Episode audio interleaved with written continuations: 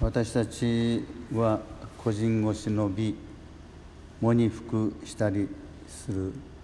わけですが四旬節というのはそういう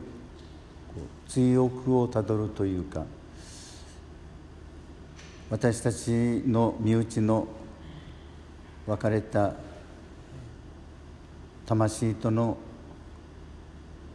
そういう追憶をたどるのに似ているような感じもします。ただ私たちはこのイエス様の復活を体験しているものとしては少し違うように思います。なぜ断食しないかとイエス様が聞かれた時にその時になったらするんだと。でも花婿が一緒にいるんだから悲しむことはない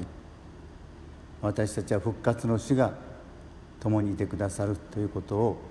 まあ、信じているわけでしかしそれはしばしば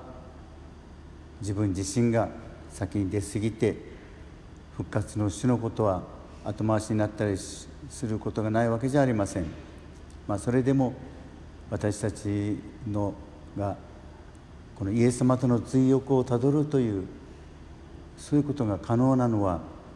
やはりこの復活の死を信じて今があるからということでしょう。で私たちにとってはその身内との追憶も薄れていったとしてもなくなるわけではないんですが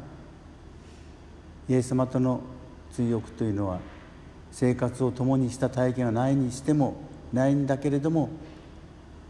薄れていくことはない。というのが私たちの誇りというかけれどもそれすらも亡くなっている人もたくさんいるわけでそういう意味で私たちがこうして朝ここに来てミスを捧げたりできるというのはそういう追憶をやっぱ生きてる証と言えると思います。で私たちがただ単に自分の罪を悔い改めようとしたりそうすることも大切なわけですがそれ以上にこの追憶の中にあってその主の心を生きようとする。そういう意味で穏やかな心の姿。イエス様が弟子たちをと共に過ごされたようなああいう私たちが経験のないことを思い巡らしていく中で私たちの心が穏やかに収まっていく。やはり四旬節の大きな目的はそのように思います。悲しむ時は悲しむわけですがしかしイエス様と共に穏やかな日々を過ごそうとする。